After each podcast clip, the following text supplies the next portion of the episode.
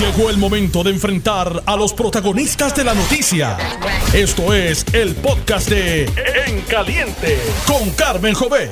Bienvenidos a una edición más de En Caliente con la Jovet. Les acompaña hoy nuevamente Ayola Virella, editora en jefe del periódico Metro Puerto Rico, en sustitución de mi querida amiga y colega Carmen Jovet, quien ya está ya está casi casi lista para volver a estar con ustedes acá en su programa. Ha estado recuperándose de, una afección de salud, pero eh, lo mejor es que descanse y que llegue recargada de energías y ya mañana estará con ustedes acá en su espacio donde la escuchan a través de todo Puerto Rico y del mundo entero a través de la internet, porque nos pueden escuchar y ver a través de notiuno.com. Y eh, hoy eh, iniciamos la semana con la recta final de la sesión legislativa, con muchísimos proyectos de gran envergadura a punto de eh, aprobarse. El último día para aprobar medidas nuevas es mañana. Y tenemos con nosotros en línea telefónica precisamente al presidente de la Cámara de Representantes, Carlos Johnny Méndez. Bienvenido, buenos días acá y bienvenido en Caliente con la Jovet. Buenos días, buenos días a ti a los amigos y amigas que están en sintonía. Presidente, hoy eh, tienen sesión y supongo que lo más importante que tienen en la agenda de hoy es el presupuesto de Puerto Rico. Bueno, tenemos entre otros asuntos, sí, el principal de todo es el presupuesto del país, eh, un proceso que ha sido eh, bastante, lo hemos tenido que atender bastante rápido. Recuerda que, que hemos tenido que estar contando con la participación de la Junta de Supervisión Fiscal del Ejecutivo y también del Senado de Puerto Rico, así que hoy se estará viendo en la sesión durante el día de hoy.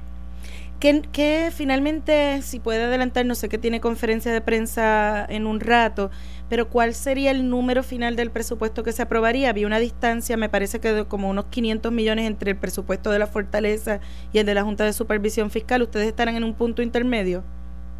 Pues mira, estamos en un punto intermedio más cercano al presupuesto de la Junta de Supervisión Fiscal eh, y manteniendo los compromisos que ha hecho el señor gobernador y la Asamblea Legislativa, eh, básicamente en todos los renglones de proteger a los más desfavorecidos. Eh, el hecho de que estén más cerca del de la Junta de Supervisión Fiscal es, es, por el tema de recursos, de, de, de, que pues, porque el del gobernador era más, más alto y si no hay dinero, pues no hay dinero. Mira, no, no es que seamos, eh, no es que no hayan los recursos, yo creo que el gobierno de Puerto Rico ha realizado lo que son los ajustes necesarios para los gastos. Eh, es que sencillamente estamos siendo muy conservadores con los números que estamos plasmando, eh, números que son reales, no buscando el que tengan que haber este, remiendos a medida a mediados del próximo año no manteniendo bien conservadores en términos de, de los servicios que pueda haber. La experiencia nos ha dicho a nosotros que el gobierno ha estado recaudando mucho más. Pues en la medida que sigan aumentando los recaudos y siga sigamos promoviendo el desarrollo económico, obviamente eh, va a haber dinero no solamente para atender lo que son el tema de las pensiones, sino también para atender lo que eventualmente tiene que ser el pago de la deuda. Correcto, sí, porque eso es algo que, se ha estado hablando, de que hay más recaudos, pero ya también se acerca el momento en que va a tener que empezar a pagarse la deuda. Claro, y por el hecho de que haya más recaudos, no queremos eh, eh, promover gastos innecesarios y queremos ser conservadores en los números del presupuesto.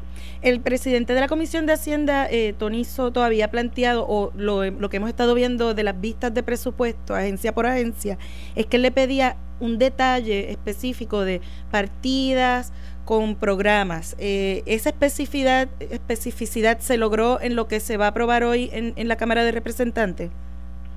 Bueno, nosotros hemos pedido, pero es para el trabajo de la comisión. Eh, la manera de presentar el presupuesto ha cambiado. Antes eran varias resoluciones conjuntas, ahora básicamente es una sola resolución conjunta y es para hacerlo mucho más simple, pero en en la, página tanto de la Cámara de Representantes del Gobierno de Puerto Rico y del Senado de Puerto Rico, nosotros vamos a especificar todos los papeles de trabajo eh, en la confección de este presupuesto. El, el ayer el representante popular Rafael Tatito Hernández mm, ofreció una conferencia de prensa y calificó este presupuesto o este ejercicio como un presupuesto simbólico. Eh, ¿Qué usted tendría que reaccionar a, a esas expresiones? Pues mira, yo lo que te tengo que decir es que Tatito fue el autor de los últimos cuatro presupuestos descuadrados o que cuadraban con la imposición de nuevos impuestos. Nosotros, este es el tercer presupuesto eh, en reducción que presenta esta administración, manteniendo los compromisos con los más desventajados y sin imponer un solo impuesto. Tampoco se han eliminado los impuestos del pasado.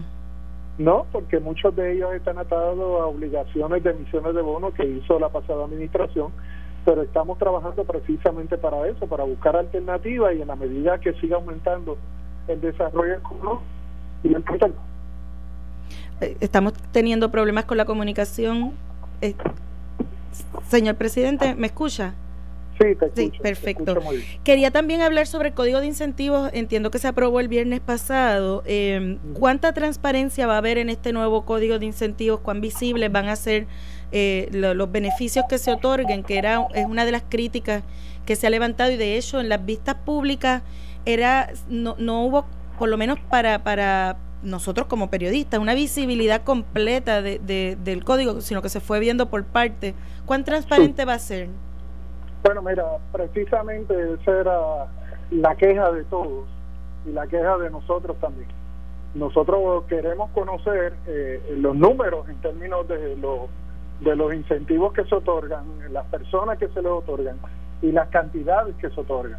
Y obviamente es uno de los asuntos que está contemplado en este nuevo proyecto, que tiene que haber visibilidad total y que a la misma vez eh, se tiene que publicar en las páginas del gobierno de Puerto Rico todo ese proceso de otorgación de incentivos, hay mayor participación de los gobiernos municipales. Antes el gobierno estatal podía otorgar una exención de un 100% afectando a las finanzas municipales.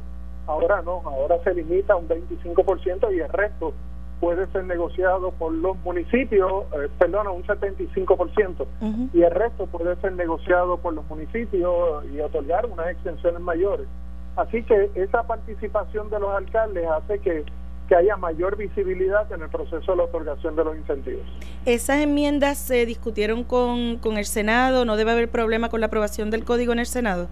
No, en todo el proceso hubo participación tanto del Senado como del Ejecutivo. e incluso eh, el día antes de la aprobación de la medida, estuvimos en mi oficina reunidos tanto el presidente del Senado, el secretario de Hacienda, funcionarios de, de ambos cuerpos y del Ejecutivo también. O sea que, y tampoco eh, no prevé que prevé que se firme por el Ejecutivo una vez llegue a su escritorio. Eso es así, este, y fue discutido también en la reunión que tuvimos en la mañana con el gobernador. Mañana es el último día para aprobar medidas nuevas. Hay, hay varios asuntos sensitivos que están pendientes. Eh, por ejemplo, ley de armas, ¿eso se, se verá, no se verá? La vamos a discutir hoy en caucus. Eh, si tiene los votos en la Cámara de Representantes, podría ser aprobada hoy mismo, o si no, como más tarde mañana. El proyecto de las apuestas deportivas, que es un proyecto del Ejecutivo, finalmente, ¿va a bajar o no va a bajar? Hay unas enmiendas que han sometido tanto el compañero Néstor Alonso como el compañero Antonio Soto. Eh, en la medida que sean plasmadas en un entirillado, lo llevaremos a discusión eh, en el caucus sí, en los votos también se baja. No hay mayores objeciones con Ahí las enmiendas eran sobre el, dinero, quién lo va el dinero que genere la medida, quién lo distribuiría.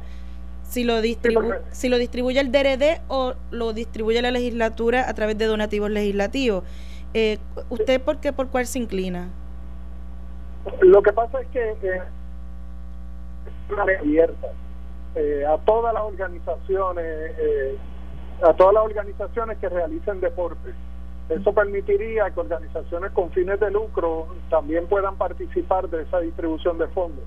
En el caso de donativo legislativo en la legislatura, solamente participan organizaciones sin lucro y el, el crisol que se utiliza para es uno mucho más estricto. Pero la, eh, la, la, secretaria del DRD había, se le, se le preguntó específicamente sobre eso y ella planteaba que pues lo que tenía que hacer era una enmienda que se dijera que el dinero era para organizaciones sin fines de lucro, pero objetaba que se le quitara la potestad al DRD y se quedara en la legislatura. Sí, y una de las últimas conversaciones que tuvimos, mi mejor recuerdo es que aceptamos esa enmienda. Perfecto, pues entonces eso se discutirá hoy en Caucus. Sí, se va a discutir en Cauca. ¿Hay alguna otra medida que usted entienda que por, por el tiempo que queda ya no, no, no habría eh, espacio para verla en esta sesión? Pero prácticamente todas las medidas que envió el Ejecutivo han sido aprobadas o están enviadas a aprobarse por ambos cuerpos. Eh, así que no veo, no vislumbro que ninguna de las medidas de administración se pueda quedar. Quería aprovechar que lo tenemos en línea y preguntarle qué ha pasado con las investigaciones de, del FBI. Ellos plantearon, después que hubo unos arrestos relacionados a contratistas en el Capitolio, plantearon que las investigaciones continúan. ¿Ustedes han recibido algún tipo de requerimiento de información por parte de las autoridades federales? No, no lo, no lo hemos recibido, pero eh, las instrucciones eh, son de que en eh, la medida que se requiere información, ya sea de manera formal o informal, eh, se brinde toda la cooperación que sea necesaria.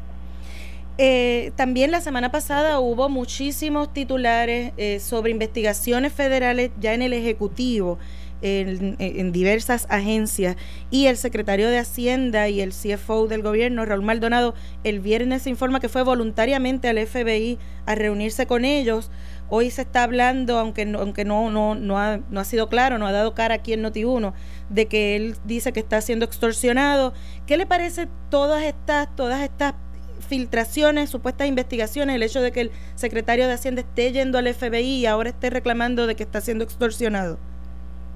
Pues mira, yo creo que lo mejor que puede pasar es un día detrás del otro y que al final eh, toda la luz que sea necesaria con respecto a, todas estas insinuaciones o, manifestaciones que se han hecho. Yo creo que hay que darle oportunidad a las agencias federales que realicen su trabajo eh, y que al final del día el pueblo de Puerto Rico pueda mantener la confianza en su gobierno. Ustedes, eh, por ejemplo, hoy estuvieron reunidos con el gobernador, como líderes políticos le plantean preocupación por la impresión o la opinión pública, cómo podría arrojarse sombra sobre, sobre, el, sobre la administración? Bueno, hoy, hoy yo no estuve reunido con el gobernador. Eh, de entrada. Segundo, siempre que hay conversaciones, claro que se habla sobre eh, las inquietudes o, situaciones que, que, nos molestan o nos aquejan. Eh, y siempre hay manifestaciones este, que tienen que ver precisamente con preocupaciones, claro que sí. Le pregunté lo del gobernador porque me había dicho que habían estado discutiendo el, no, el, viernes, fue el ah, viernes. perfecto.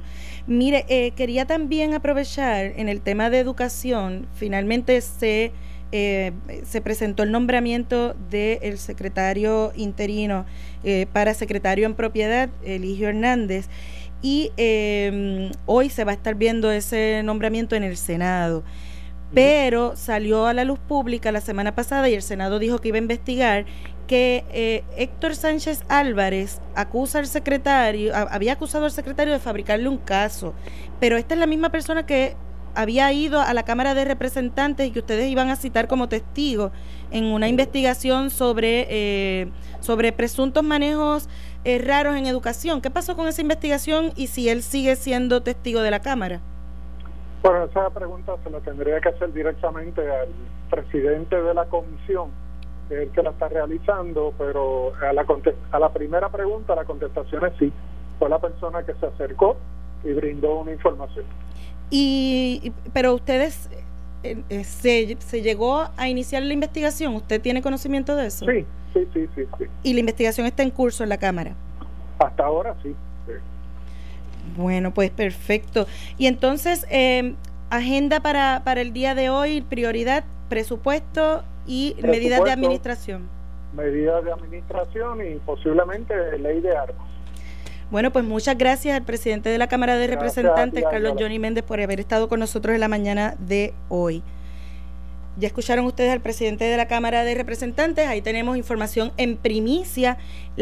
Hoy se va a ver el presupuesto y el presupuesto que aprobará la Cámara de Representantes será un presupuesto menor al recomendado por el eh, por la fortaleza plantea el presidente de la cámara que su presupuesto el presupuesto que van a aprobar se acerca más al presupuesto sometido por la junta de supervisión fiscal, porque eh, pues dicen que han preferido ser conservadores en, eh, en la elaboración de este presupuesto. También reaccionó a las expresiones de el del del portavoz de la minoría en la Cámara de Representantes, Rafael Tatito Hernández, quien plantea que esto sería un presupuesto simbólico. Vamos a tener la oportunidad de hablar más adelante con Rafael Tatito Hernández. Mientras tanto, ustedes pueden llamarnos a través del 758-7230 y plan, eh, para opinar sobre este ejercicio presupuestario.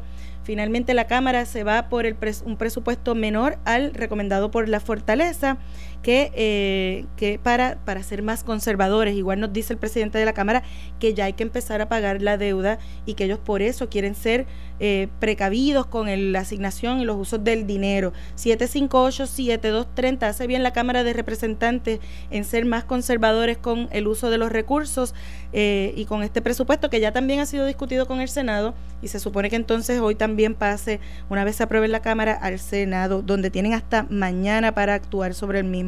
Vamos a tomar las llamadas de ustedes. Buenos días, ¿con quién hablamos y de dónde? Buenos días, Santiago de Guánica. Santiago, ¿qué opina usted de todo este ejercicio de presupuesto en medio de la crisis? Ay, mi madre, de verdad que, eh, según dice el gobernador, porque es que el gobernador ha dicho tantas cosas desde que comenzó en la gobernación que ya casi nadie le cree nada. Él dijo que iba a hacer un presupuesto y que lo iban a aprobar. Ahora la Cámara, que es una mano derecha de él o la izquierda, porque está el Senado y la Cámara, dicen que no se lo van a aprobar, que se van a acercar más a la Junta. Es igual que el otro. El otro dijo hoy que tiene una, una, mafia institucional en Hacienda y que es que hay alguien que lo está saboteando. Yo no sé lo que dijo la palabra que él dijo. Es increíble este extorsionando. que sí. Y, y les voy a decir algo. Nosotros somos, yo soy una persona que no tengo universidad, pero lo que ha pasado en este gobierno es algo increíble. Y, y sigue, mira que me asesinato ahora mismo dispararon y mataron a una persona a esta hora en Santurce. ¿entiendes? Y siguen las muertes y, está todo bien. Yo fui al dentista para una muela que se me partió y tengo que esperar en agosto. Si no encuentro un dentista, ¿usted puede creer eso? Las cosas están, las cosas están complicadas. Como está todo bien, y no es que yo le tire a ellos, como dicen que es un populete, que si esto, mire, es que si llega hasta el Partido Popular y estuviéramos así, también yo hablaba porque el que sufre el pueblo, ellos no, ellos tienen aire acondicionado en la casa, ellos tienen dinero en el banco, ellos Mira, ellos tienen todo, nosotros sí que sufrimos. Pero nada, que Dios los bendiga al gobierno y Dios bendiga al país. Mucha... Dios quiere echamos para adelante. Dios te bendiga a ti también, a Carmen, que se mejore mucho, que Dios la bendiga. Amén, así sea. Carmen mañana debe estar de regreso acá con ustedes. Este, sí, son muchas las situaciones que están, ¿verdad? Que están ocurriendo eh, siempre debemos partir de que, de que quien está en la administración pública llegue allí con las mejores intenciones y partiendo verdad de la buena fe, pero están pasando muchísimas cosas y eh, estamos ahora mismo dialogando sobre el tema de presupuesto que la Cámara va a aprobar un presupuesto menor al eh, recomendado por Fortaleza, que se acerca más al presupuesto recomendado por la Junta de Supervisión Fiscal. Lo cierto es que los recursos son limitados y hay que establecer prioridades y ser cuidadosos con estos recursos. Y, eh, y también estamos en año ya preelectoral, el próximo año hay elecciones, hay primarias en junio, elecciones en noviembre, y quien esté, ¿verdad? Eh, eh, van a querer, quien esté en el poder va a querer tener recursos para poder hacer obra. Eso es también comprensible. Vamos a ver qué más tienen que decirnos nuestros radio escuchas. Buenos días, ¿con quién hablamos y de dónde? Sí, mira, hablan con Eddie Santiago de acá de Vega Baja. Eddie de Vega Baja, adelante. Sí, un fiel escuchador de Noti1. Mira, esto de presupuesto, el presupuesto que somete el Fortaleza, eso no está escrito en piedra. Él somete su presupuesto y tiene que ser revisado por Cámara y Senado. Y si algo me alegra a mí, es esto, que surja el diálogo, porque hay algunas partidas que pudieran reducirse y hay algunas partidas que pudieran hacerse unos cambios. claro. Eso, es lo bonito y lo lógico de esto. Claro, es el balance de poderes, ¿verdad? Para eso está la legislatura, si no sería un sello de goma. Seguro, cuando Johnny Méndez dice, mira, nos estamos acercando más al de la Junta, quiere decir que ahí hay un happy medium y eso es lo que necesitamos, porque no podemos negar la autoridad de la Junta, pero tampoco podemos negar la autoridad del gobierno de Puerto Rico con sus cámaras legislativas, esa es la verdad. Así que cuando yo escucho que se está dialogando, entiendo que vamos por muy buen camino. Bueno, pues Gracias, que tenga buen día. Buen día para usted, señor Santiago, de allá desde Vega Baja. Este, sí, lo cierto es que habrá que ver al final que se termine todo este ejercicio presupuestario, se aprueba un, el presupuesto según la legislatura lo ve, el gobernador lo firma, pero ¿qué va a pasar? Porque el año pasado al final del día, el presupuesto que, que, que, se mantuvo operacional fue el presupuesto de la Junta de Supervisión Fiscal. Estamos ante un cuadro también eh, legal complicado porque está esta ley promesa que un poco pues, eh, aunque no, no, nos guste, pasa por encima de los poderes del gobierno electo de Puerto Rico. Vamos a seguir tomando sus llamadas. Buenos días, ¿con quién hablamos y de dónde? Saludos, Vázquez vayamos. Vázquez, adelante como no, yo escucho de los populares hablando y criticando la administración actual, pero la realidad es que 60 años de mala administración, que ellos dejaron el desmadre que hay en Puerto Rico, más fueron ellos los que trajeron la Junta de Control Fiscal, se pasan en la radio diciendo que la administración actual es, es, el que tiene el culpable de todos los problemas en Puerto Rico. Eh, es insólito. Yo, yo, yo, 60 años de mala administración no se pueden arreglar en dos años y medio con dos huracanes. Y ese, esa es la realidad del país. Bueno, ellos desaparecieron el dinero de, de, George, de la telefónica, los mil millones de las comunidades, comunidades especiales y etcétera, etcétera, etcétera. Todo el país sabe, ya el país no es bobo. Bueno, muchas Están en la radio criticando la administración actual. Muchas gracias por. 60 años de administración, no de mala administración, no se puede arreglar en, en dos años y medio.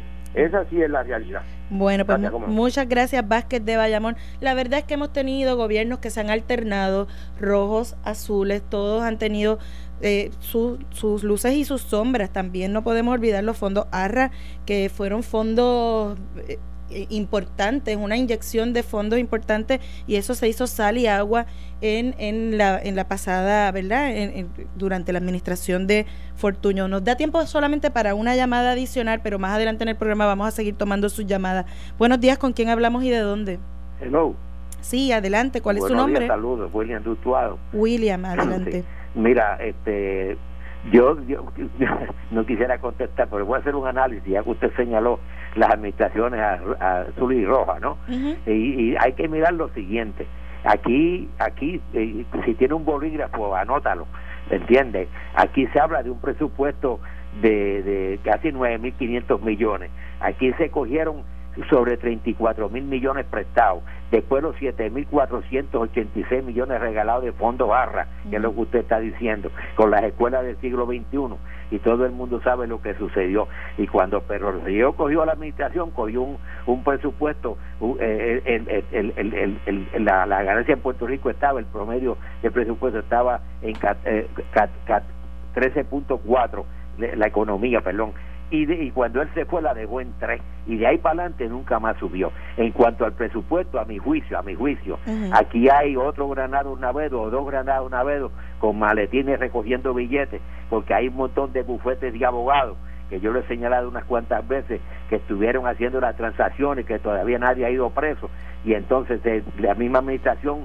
se negó a que se auditara ¿entiendes? Por eso le trajeron a paro a los estudiantes, porque querían llegar a ese extremo y a bueno, pues muchas gracias William Maldonado de Utuado. Mire, lo importante es usted leer todas las noticias, escuchar todas las noticias y llegar a sus propias conclusiones sin fanatismo, sin decir los míos son buenos y los otros son los malos. Hay que saber discernir. Pero vamos a seguir haciendo entrevistas, vamos a seguir con el tema del presupuesto tan pronto regresemos de la pausa. Así que siga conectado en Noti 1630. Estás escuchando el podcast de En Caliente con Carmen Jovet de Noti 1630. Y de regreso a En Caliente con la Jovet, ya en la segunda media hora del programa. Hoy les acompaña Ayola Virella, editora en jefe del periódico Metro Puerto Rico, en sustitución de la colega Carmen Jovet, quien ya mañana, si Dios quiere, está aquí con todos ustedes para eh, ¿verdad? discutir las noticias, analizar las noticias y hacer las entrevistas con ese estilo bien eh, único y ese, ese olfato afilado que ella tiene. Mientras tanto, estamos aquí también discutiendo todo lo que está sucediendo. Acabamos en la primera media hora de tener al presidente de la Cámara de Representantes, Carlos Johnny Méndez, quien dijo, anticipó en primicia aquí en Noti 1630, que aprobarán hoy un presupuesto que se acerca más al presupuesto de la Junta de Supervisión Fiscal que al presupuesto que envió la Fortaleza, porque quisieron ser conservadores, porque entienden que ya hay que empezar, eh, ¿verdad?, a pagar deuda también, eh, aunque, aunque hay más recaudos, hay que ser conservadores con los recursos. Y precisamente tenemos en línea telefónica a un eh, legislador que ha trabajado muy de cerca con el tema de presupuesto. Fue el presidente de la Comisión de Presupuesto bajo la pasada administración y ayer eh, estuvo en conferencia de prensa hablando de un presupuesto simbólico. Con nosotros Rafael Tatito Hernández, bienvenido acá a En Caliente con la Jovet. Buenos días, Jorna, y buenos días a todos los excusas. Ah, es un, para hacer como siempre dialogar con ustedes. Eh, cuéntenos un poco de ¿A qué se refiere o qué se refería eh, cuando mencionaba ayer o hablaba de un presupuesto simbólico?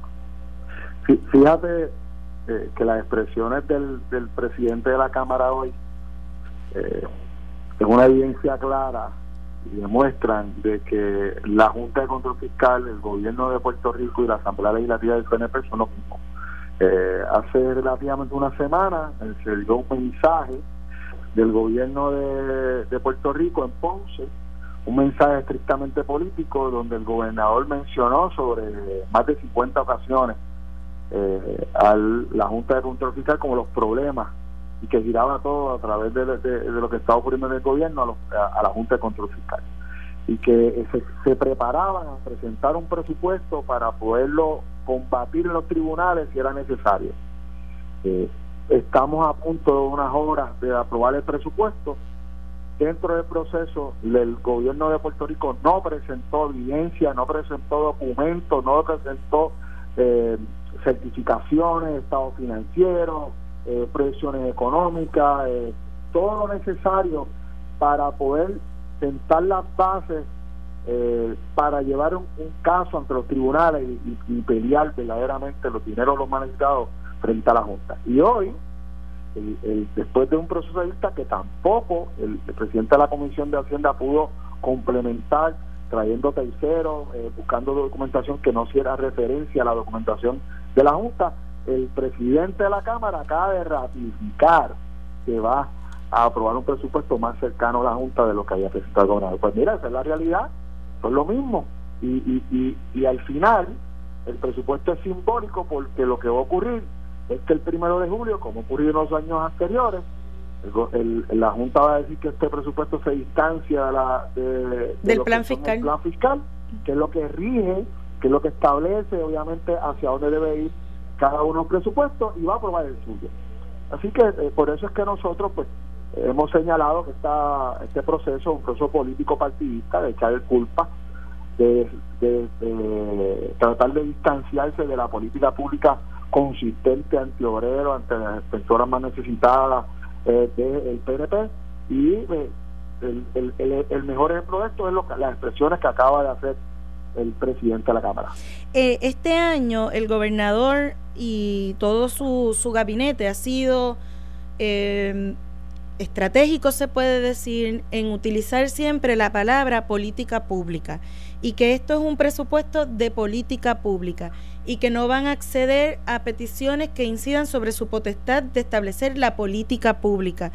¿Será esto un eh, preparando el escenario para cuando la Junta en julio, en efecto, diga que el presupuesto, aunque se acerque al de ellos, no cumple con el plan fiscal?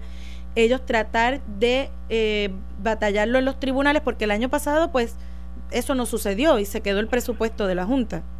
La, única victoria que ha tenido el gobernador en una batalla verdadera con la Junta Control Fiscal fue cuando pudo probar eh, que estaba interviniendo en los asuntos de política pública con el caso de Samot cuando querían colocarlo como si fuera un eh, monitor o un, síndico, Dentro, dentro de la autoridad de energía eléctrica. Eh, en ese, en ese momento el gobernador usó como base, ¿verdad? Cuando uno reclama en el tribunal, no un reclamo de un grito, no un reclamo de un planteamiento porque es una cuestión estrictamente filosófica o sencillamente un capricho de una persona. Tiene que sentar las bases en derecho. Puede citar algún tipo de ley, sea tanto estatal como federal, algún tipo de reglamento o la ley MASI, la ley máxima de Puerto Rico, que es la Constitución o la Constitución de los Estados Unidos. Así que tiene que haber unas bases en derecho y también tiene que haber una documentación que sea válida, que sea admisible en el tribunal para reclamar ese planteamiento. Lo que yo le pudiera creer al gobernador de Puerto Rico si hubiera radicado documentación eh, que respaldara, que cimentara las bases de lo que es la política pública de Puerto Rico. Y a quien le tocaba hacer eso por el gobernador era el secretario de Hacienda, que simultáneamente es el, el director de BP y el Chief Financial Officer, eh, una persona que ha estado ausente, obviamente, en todo el proceso de presupuesto, apareció el otro día después de los señalamientos consistentes de la minoría. Y el, el secretario, obviamente, ahora tiene otras controversias internas, ¿verdad? Asuntos de corrupción, pero estuvo ausente en, la, en el proceso técnico de poder validarlo. Así que eh, eh, no es un planteamiento solamente de decir esto es política pública, tiene que llegar allí y respaldarlo con el Estado de Derecho actual y, gran parte de las críticas que le hicieron en, aquel momento a, al propio gobernador, que utilizó como base la Constitución de Puerto Rico el Estado Libre Asociado, es que era popular. El, era, la, Constitución no tiene que ver nada ni con populares ni con PNP, es, el Estado de Derecho de Puerto Rico. Si no quieren llamarle el Estado Libre Asociado, es la Constitución del gobierno de Puerto Rico. el, el, el gobernador había dicho, y creo que lo dijo en más de una ocasión, en diversas entrevistas o comparecencias públicas, que este presupuesto lo iba a acompañar con unos tomos voluminosos de que iban a explicar por qué en cada, cada partida o para qué se estaba cada decisión presupuestaria y que esa pues prácticamente sería la explicación de por qué es eh, eh, la explicación de política pública.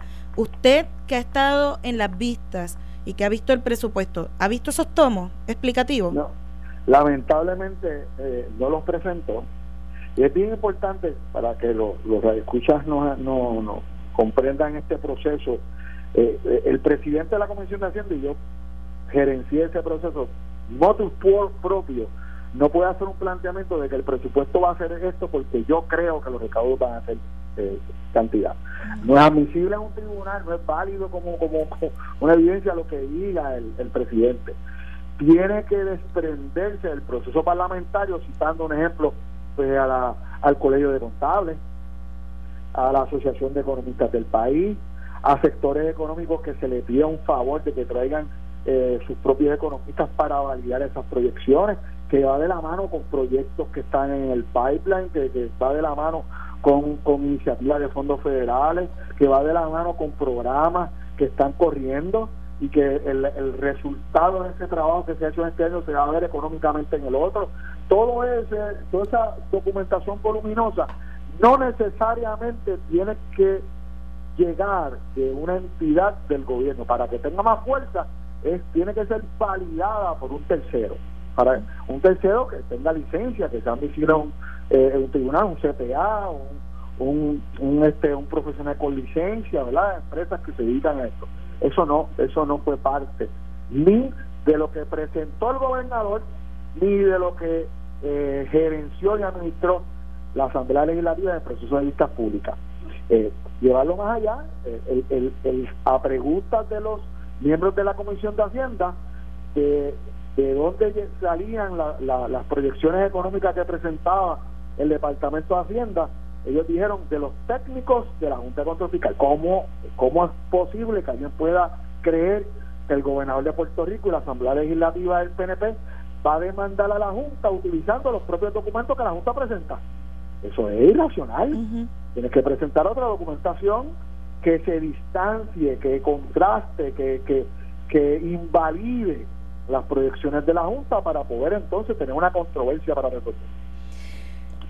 Cuando le preguntamos al presidente de la Cámara de Representantes sobre sus objeciones planteadas ayer en una conferencia de prensa, él básicamente nos dice eh, pues si el representante Hernández fue quien estuvo a su cargo los procesos de presupuestos pasados y todos fueron presupuestos con déficit. Y además te, es parte de la administración de, la lista esa extensa de impuestos. ¿Qué usted le, responde? Si, si fuera eso correcto, y el presidente actual del, de la Cámara de Representantes, que hizo una campaña gigante hablando de los famosos impuestos, hubiera derogado uno, entonces yo le tuviera credibilidad para hacer ese planteamiento. Bueno, él dice, él dice que no lo puede derogar porque es que están amarrados a, a, a, a pagos de deuda. bendito, pero igual que todos los, los, mecanismos que han puesto ellos, este y, y eso lo sabían desde el primer día que se aprobaron y le votaron en contra, porque precisamente los mecanismos de recaudo del, del gobierno son para pagar los retirados, para aprobar los programas de salud, para aprobar las iniciativas de justicia social, o, o, o hay o hay alguna una razón que no sea esa. Es que es ilógico pensar que un político, que la naturaleza es evitar las controversias a toda costa, apruebe una medida difícil porque le sale eh, sencillamente de su ser que hoy se levantó por la mañana y quiere aumentar los recaudos del país. No, los recaudos del país se levantan porque no hay, porque en ese momento no los había y los que le han mentido al país por los pasados dos años y medio no han podido ganar un mensaje que, que, que verdaderamente la gente le crea en cuanto a eso. Y el mejor ejemplo es la defensa esta de que, ah, pues después que los aprobó los 90 impuestos, ¿y cuántos él derogó? Cuando me deroguen uno, hablamos. Cuando, cuando verdaderamente eh, le hablen con seriedad a la gente, hablamos. Por eso es que nadie le cree, por eso es que la queda principal que tiene el gobierno de Puerto Rico y la administración de Rosselló no es financiera, es de credibilidad, porque consistentemente demuestran que mienten. Le mintieron cuando fueron para el proceso este eleccionario, le mintieron en el proceso de los primeros dos presupuestos y le mintieron los otros días cuando querían eh, eh, tratar de expresar de que iban a, tener algún tipo de batalla con la Junta de Control Fiscal y ahora el presidente de la Cámara hace unos minutos en Noti uno dice que el presupuesto que va a aprobar de la Junta que se acerca más, que se acerca más al de la Junta. Se acercar o no acercar, es que valida de que son lo mismo. Validan que la pelea es para las gradas, validan que todo lo que está ocurriendo aquí es esta cosa de politiquear con la vida, con los con, con los recursos y la responsabilidad administrativa que tiene el gobierno. Yo no tengo ningún problema de defender la política pública y mis decisiones que la tomamos injusta. Nosotros no teníamos excusa como ellos. O sea, esta gente son, es, tan burdo que si un día llueve dicen que es por culpa de la Junta, que si el día no sale el sol es por culpa de la Junta. Es una cosa absurda. ¿cuándo, eh, ¿cuándo, van a dejar de mentir? Oiga, representante, eh, recientemente la directora ejecutiva de la Junta de Supervisión Fiscal, Natalia Yaresco, habló de que ella entiende que estamos cerca de salir de la, de la quiebra. ¿Usted cómo lo ve? Bueno, uno de los principios fundamentales de, cuando se aprobó este esta legislación, y ahora no hablando del tema de la Junta, ¿verdad? La legislación eh, se buscó para establecer un marco legal para poder negociar la deuda, era la controversia principal porque el dinero no daba para poder cumplir con todas las obligaciones del Estado especialmente los servicios esenciales y cumplir también con la responsabilidad financiera del dinero que se había llegado para poder este levantar la infraestructura necesaria del país. Y, el, el, principal eh, punto de encuentro de todos los sectores era un mecanismo para poder reestructurar la deuda que originalmente era el capítulo 9 y terminamos con, con, con, promesa ella está hablando en cuanto a eso porque se está quiénes son los acreedores pues los los los retirados son acreedores del Estado. Ella está a punto de llegar un entendido con un ejemplo con SPU que ASMI a nivel de Estados Unidos. Eh, ha llegado a acuerdos con, con, con varios de los eh, acreedores como Cofina. Eh, está a punto de llegar a algún tipo de acuerdo con algunos que son de obligaciones generales. Pues mira desde el punto de vista del, de lo que se aspiró de tener algún tipo de mecanismo de negociación, pues hay que reconocer que se ha dado unos pasos. Ah, que yo puedo criticar que no es el mejor acuerdo para Puerto Rico. Esos son otros 20 pesos, ¿verdad? Eso es una crítica desde el punto de vista de la cosa eh, final, pero el que se pueda negociar se dio porque nosotros cabildeamos para tener el estatuto. El que el hecho de que no se diera eh, donde el gobierno de Puerto Rico se pudiera representar directamente. Mira, lamentablemente los, republicanos incluyeron esto. Pero los que más los que más critican a la Junta, que es la administración de Rosselló y del PNP, no han demandado en ninguna ocasión para quitarlos del medio y permitirlo. Que, que sea el propio Rosselló que negocie directamente con los acreedores, por lo contrario, cada vez que uno lo critica termina diciendo al otro día, no, yo, sí, yo quiero seguir bregando con la Junta, porque ellos la quieren, el PNP y Carlos Rosselló y Johnny Méndez y Rivera Chá quieren a la Junta para poderle echarle culpa de toda la política pública negativa que ellos obviamente aprobaron en su plan fiscal. Que lo celebraron, no, no puedo que lo celebraron. ¿Cómo, ¿Cómo va aquella idea suya eh, y de Carmelo Ríos eh, ante el Congreso de que se cambiara la Junta por un síndico? ¿Eso se llegó a mover o eso pues pasó y sin pena ni gloria? No, lo, que tiene que, aquí hay dos foros corriendo ahora mismo, eh, está el, Senado atendiendo lo que es los nombramientos eh, que recientemente el presidente pues, oficializó eh, los mismos nombres que son hoy miembros de la Junta y entonces hay un proceso en la Cámara donde se está aspirando a hacer enmiendas nosotros lo que queríamos era abrir el debate, nosotros lo que queríamos era que el gobierno de Puerto Rico se pudiera representar directamente en el tribunal, eh, algo lo más cercano al capítulo 9, ¿verdad? que fue la propuesta original. Así que por lo menos jamaqueamos el palo, ¿verdad? Esperamos y hay ambiente en la Cámara para algún tipo de acción de enmienda a la ley promesa.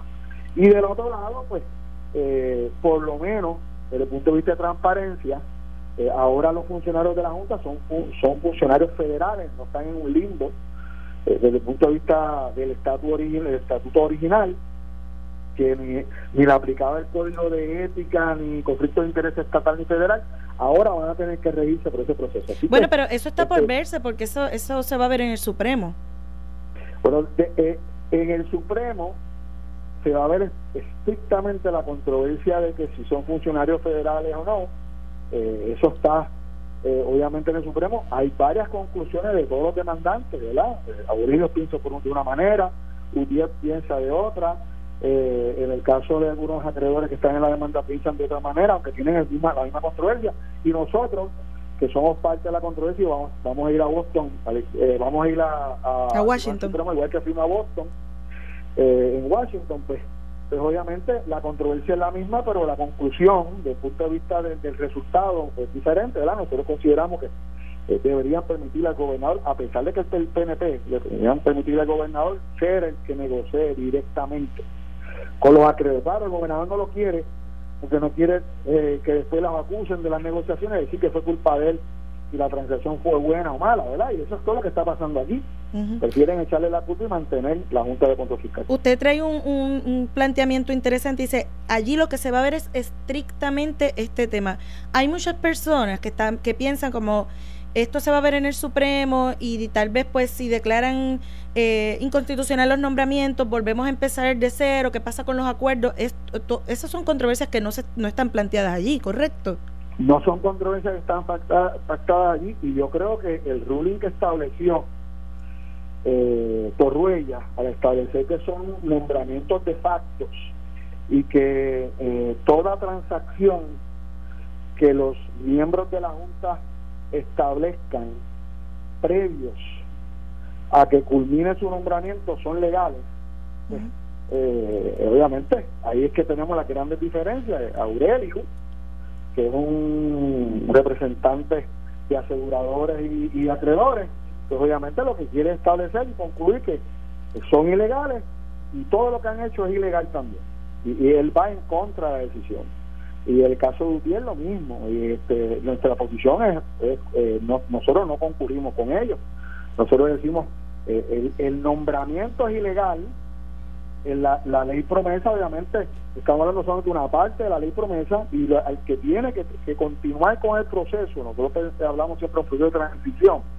Ahora un nuevo nombramiento, que no se nombra a nadie y que le permita entonces al gobierno de Puerto Rico con AFAS, con sus abogados, ahora 300 y pico millones de dólares, y al gobernador y, el, obviamente el secretario de Justicia, que es que lo, representa en el tribunal, eh, continuar con la negociación con todas las transacciones que se queden posterior a la culminación de la Junta, que se supone que culmina el 15 de julio. ¿Cómo, eh, ya para concluir, que nos queda apenas un minuto, ¿cómo, y retomando el tema de presupuesto, cómo van a votar, cómo va a votar la delegación del PPD hoy cuando baje el presupuesto en la Cámara?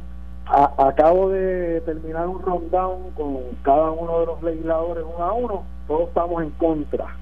O sea se va a hacer un voto, se va a hacer un voto explicativo y vamos vamos a plasmar para el récord con nuestros turnos la razón por la cual estamos en contra, este desde el punto de desde el punto de vista técnico y desde el punto de vista también político. Bueno, pues muchas gracias al representante Rafael Tatito Hernández por haber conversado con nosotros en la mañana de hoy acá en En Caliente con la Jovet. Que tenga un buen día. A las órdenes siempre. Cómo no, pues ya escucharon ustedes que la delegación del Partido Popular votará toda en contra del presupuesto que se presente esta tarde en la Cámara de Representantes. Vamos a hacer una pausa para las noticias, pero no se retiren, manténganse con, conectados acá a En Caliente con la Jovet. Estás escuchando el podcast de En Caliente con Carmen Jovet de Noti 1630. Y de regreso a En Caliente con la Jovet, les acompaña hoy Ayola Virella en sustitución de la colega Carmen Jovet, quien ya mañana eh, debe estar acá compartiendo con todos ustedes, con llena de energías y de mucha salud. Eh, sobre todos los temas noticiosos del día. Quiero aprovechar eh, que en la, en la pasada hora, como estuvimos haciendo entrevistas, no destaqué dos noticias súper positivas del pasado fin de semana y es que eh, fue como todos los años el telemaratón de ser y se recogieron sobre 2 millones de dólares para esta organización que tanto trabajo hace con, eh, con las personas, ¿verdad?, que, que, más lo necesitan, personas discapacitadas, y el pueblo de Puerto Rico siempre, ¿verdad?, diciendo presente, sobre 2 millones de dólares se recaudaron para ser de Puerto Rico. Y por otro lado, ayer fue la noche de San Juan y tuvo efecto el, el llamado que se hizo aquí la semana pasada, estuvo en dos ocasiones eh, la secretaria de Recursos Naturales, Tania Vázquez, anunciando la campaña de para que las personas recogieran la basura. También estuvo Scuba Dogs ayer en las playas repartiendo bolsas de basura. Y hoy, afortunadamente, pues no tenemos esos videos y fotografías virales en redes sociales de playas eh, sucias o llenas de basura. Y también podemos decir que no hubo incidentes mayores en, en los balnearios, que las familias disfrutaron eh, de, la, de la tradicional Noche de San Juan sin incidentes que lamentar, así que hay que destacar lo bueno también.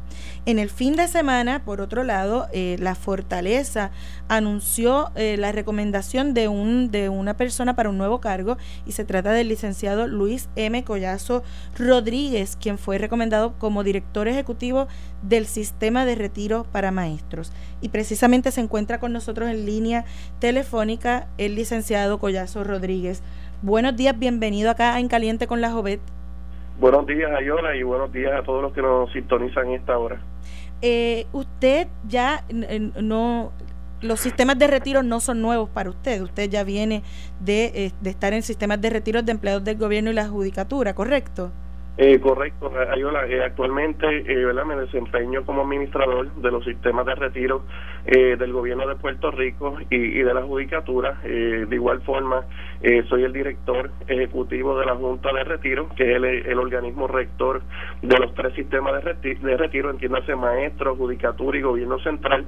Y ¿verdad? ahora, pues, ante la salida de, del director ejecutivo Armando Rivera Díaz del de retiro de maestro, ¿verdad? que le agradecemos por, por, por su servicio en, en el sistema eh, ¿verdad? Tengo el, el, honor, eh, ¿verdad?, de, recibir esta encomienda eh, por parte del señor gobernador, a quien le agradezco su confianza para asumir, ¿verdad?, en, tiempos de, grandes retos también eh, la dirección del sistema de retiro de maestros, cargo, ¿verdad?, y, y, función que acepto con, con mucha humildad y, y con mucho entusiasmo y seguiré trabajando sin descanso, Ayola, eh, ¿verdad? en el sistema de retiro de maestro, como lo he hecho tanto en el sistema de retiro del gobierno central como en la Junta de Retiro.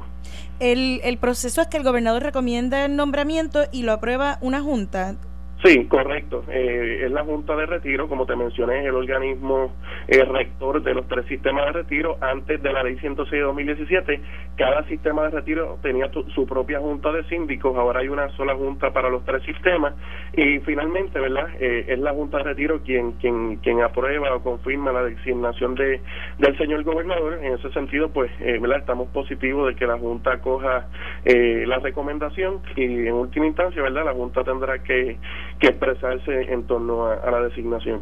Que eh, mi mejor recuerdo es que los maestros siempre han sido bastante celosos con su sistema de retiro y que se mantenga separado del resto de los sistemas de retiro. Usted al estar dirigiendo ambas, eh, pues, ambos sistemas, mm, ¿cómo ve la posibilidad de que en algún momento se fusionen o, o eso no, es una, no está sobre la mesa?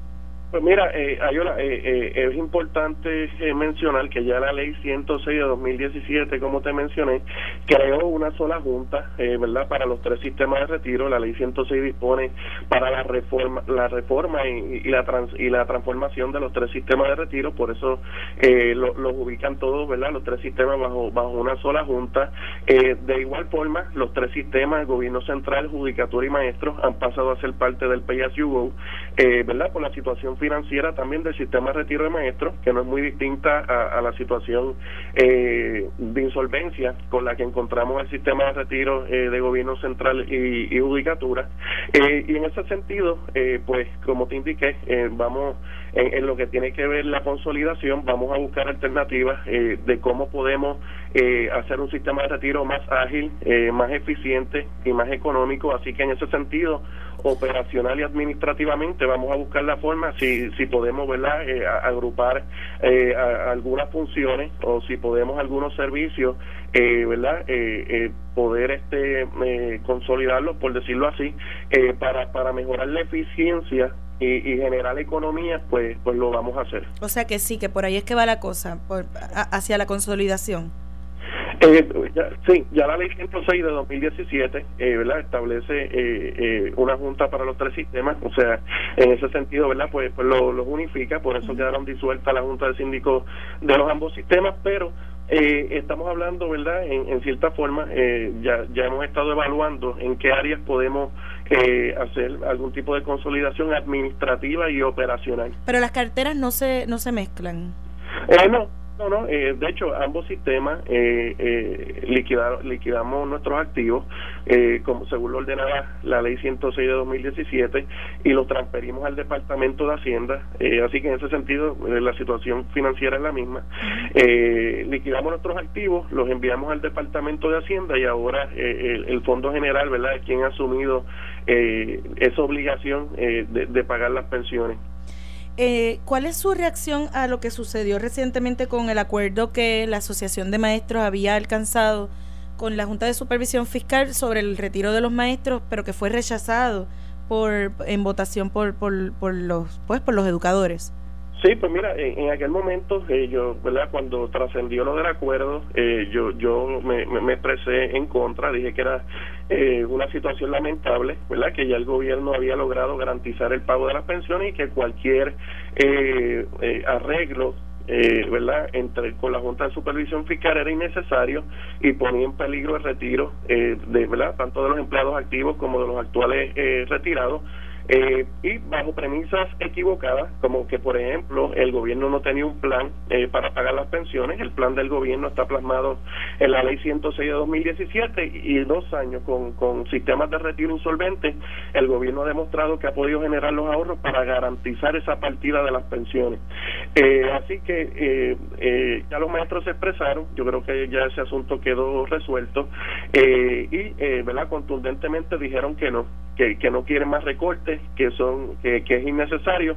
Así que eh, en ese sentido es muy positivo no eh, que, que eh, los maestros hayan tenido la confianza en que en que este gobierno verdad dice la verdad y en que este gobierno sí realmente ha logrado garantizar el pago de las pensiones y que cualquier eh, tipo de recorte es innecesario.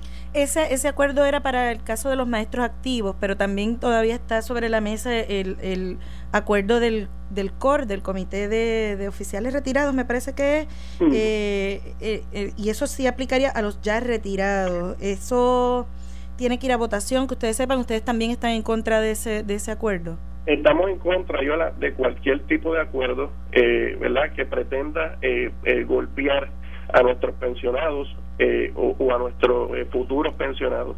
Eh, así que en ese sentido ya han habido estas expresiones de, de, distintos grupos de bonistas indicando que ellos no no están buscando ningún tipo de recorte y que ellos no pretenden ni están solicitando ningún tipo de recorte. así que entendemos que no hay ninguna razón para abrir esa puerta verdad peligrosa de ponerse a negociar con, con la Junta que ha demostrado verdad que no que no tiene ninguna preocupación genuina ni que vela por el mejor eh, verdad por los mejores intereses y el bienestar de nuestros pensionados eh, y nuestros y nuestros eh, participantes activos eh, así que eh, el gobierno no va a avalar ningún tipo eh, de acuerdo, ¿verdad? Y exhortamos a estos grupos a que a que se unan al llamado del gobernador de defender las pensiones y de oponernos a cualquier tipo de recorte. Ya vimos que la ley 3, Ayola, de 2013, de la pasada administración, ya redujo eh, lo que son los beneficios, el bono de verano, el bono de Navidad, la aportación de plan médico, se redujo sustancialmente los porcientos de pensión que, que van a recibir nuestros nuestros empleados activos y ya y, ves que, que, unos años después estamos hablando nuevamente de otros recortes. Así que eh, más recortes eh, no es la opción, eh, sería detrimental en la economía, sería perjudicial para nuestros pensionados. Eh, eh, sería un gasto, ¿verdad? Sería una carga para el gobierno, pues tener que asumir eh, eh, esos gastos, ¿no? Y, esas obligaciones económicas que los pensionados no pudieran asumir por un recorte. Así que esto de ninguna forma es algo viable ni, es algo positivo, así que por eso la posición del gobierno permanece inalterada. Vamos a defender las pensiones, ya hemos tomado medidas para garantizar el pago, hemos demostrado que, que tenemos la capacidad y que se han tomado las medidas fiscales para poder garantizar el pago de las pensiones. Así que seguir hablando eh, de recortes por una mera obstinación, Por, por una obsesión de, recortar a como de lugar, pues no es algo viable y es algo que nos oponemos totalmente. Pero lo cierto es que aunque el gobernador mismo ha hecho el llamado de que no de que no negocien y que hagan un frente común, han seguido negociando, no solamente el CORE, hay otra, eh, otros sindicatos que hicieron unas negociaciones eh, que tienen que ver con el sistema 2000 ¿Qué va a pasar entonces al final del día? Si, esas, si esos acuerdos llegan ante la jueza, ¿cómo el gobierno podría frenarlo? Bueno, hay, hay, dos cosas. en cuanto a lo de el, acuerdo eh, del sindicato con lo de la reforma 2000, eh, eso era algo que ya el gobierno eh, había hablado con la Junta eh, de Supervisión Fiscal hace tiempo. Incluso también se había hablado con, con, con estas uniones de, que la posición del gobierno siempre ha sido la de restituir ese dinero eh, de la reforma 2000. Así que en ese sentido nos, nos sorprendió un poco el acuerdo porque era algo que ya nosotros, eh, ¿verdad? Le habíamos habíamos expresado que estábamos a favor. De hecho, sale sale el acuerdo y sale el, el comunicado del gobernador en ese mismo en esa misma línea. Correcto, fue algo que nos sorprendió porque ya lo habíamos hablado, eh, ya habíamos dicho que sí, mira, que el gobierno había eh, identificado el dinero, que entendíamos que era algo justo, ¿no? Y que va eh, conforme a la política pública del gobernador, eh, ¿verdad? De, de proteger las pensiones y proteger a nuestros empleados activos.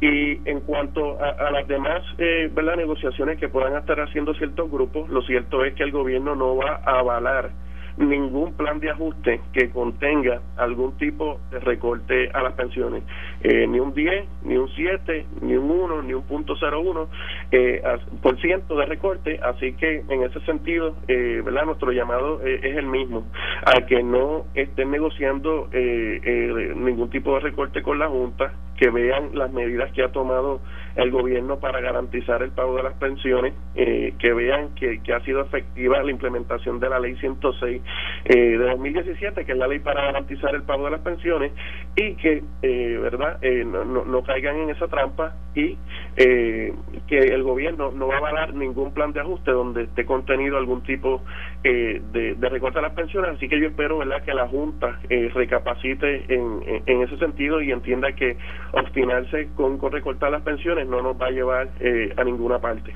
Eh, licenciado, retornando al tema de los maestros como tal y del sistema de retiro de maestros, la Federación de Maestros emitió un comunicado el pasado viernes, eh, también pues en contra de, planteando que los retirados de los maestros retirados que pues estaban afiliados a la federación van a votar en contra de ese acuerdo del CORE y, y, opuestos a este acuerdo porque ellos tienen una propuesta, no sé si se la han planteado ustedes, que tiene que ver con un dinero de un fideicomiso, que tiene que ver con eh, más impuestos a la foránea. ¿Eso es algo que, que ustedes estarían abiertos a ver, las propuestas de la Federación de Maestros? Eh, pues mira, yo, yo personalmente, yo no, no, no he tenido esa conversación con, con, la federación, eh, ¿verdad? Eh, más allá de, lo que ha trascendido eh, de lo que es su propuesta. Eh, sí, eh, como, como te mencioné, ya hay una ley en vigor, que es la ley 106 de 2017, una ley que garantiza el pago de las pensiones, una ley que, que crea el nuevo plan de contribuciones definidas, una ley que crea una nueva junta de retiro, una ley que provee, ¿verdad?, para la reforma y la transformación de los sistemas de retiro ante ante ¿verdad? La, realidad fiscal eh, eh, de los sistemas eh, así que, ¿verdad? como te mencioné, no, no he tenido esa conversación, ¿verdad? Con lo que es la propuesta, o podría ser la propuesta de la federación, sí te puedo dejar, eh, ¿verdad? Bien claro que ya nosotros tenemos eh, un plan que lo estamos ejecutando y, y que ha resultado ser muy, muy efectivo.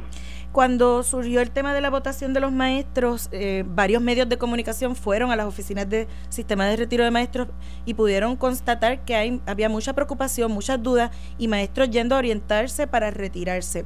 ¿Podríamos ver ante la incertidumbre una, se prevé que haya una alza en los maestros acogiéndose al retiro?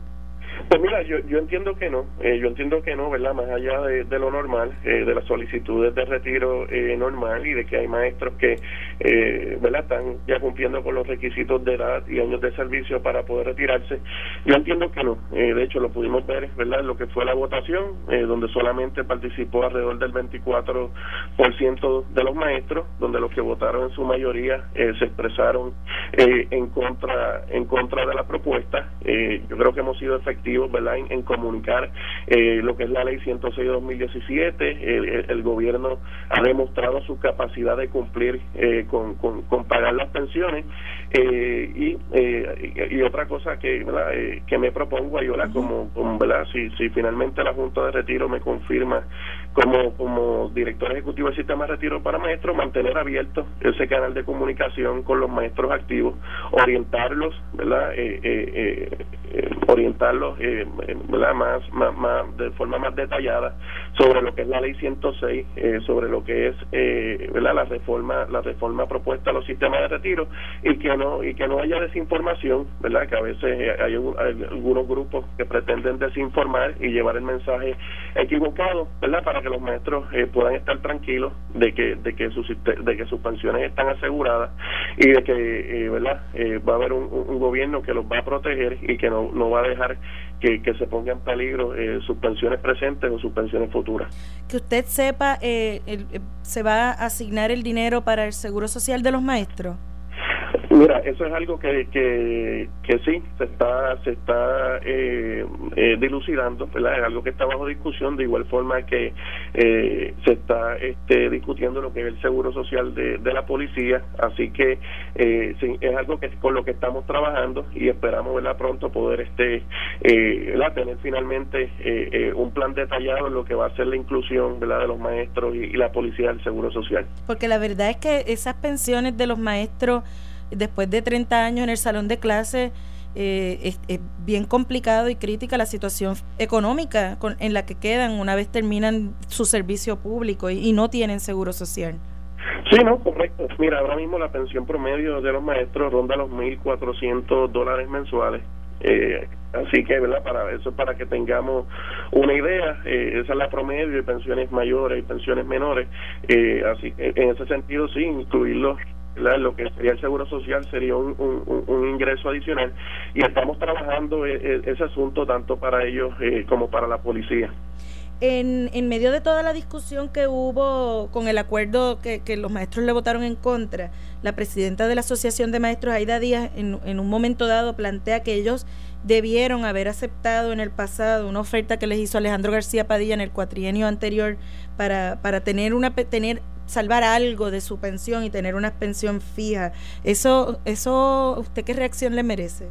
Mira, eh, en cuanto a ese asunto, nuevamente nos demuestra, eh, ¿verdad? Eh, eh, lo mal informada ¿verdad? que puede estar la, la señora Aida Díaz. Recordemos que la ley 3 de 2013, eh, aunque no, no le aplicó en, en, ese momento a los maestros, eh, sí le aplicó a los empleados del gobierno central. Eh, y, y le redujo sustancialmente lo que iban a ser sus beneficios eh, futuros y sus pensiones futuras. Y hoy no empecé a ese a ese recorte, a ese cantazo de la ley 3 de 2013, hoy eso, eso, em, esos empleados y, y esos eh, retirados nuevamente se encuentran eh, ¿verdad? ante la pretensión de la Junta de otro recorte. Así que decir que si lo hubiesen aceptado en aquel momento eh, hubiese sido positivo, pues eso no es correcto.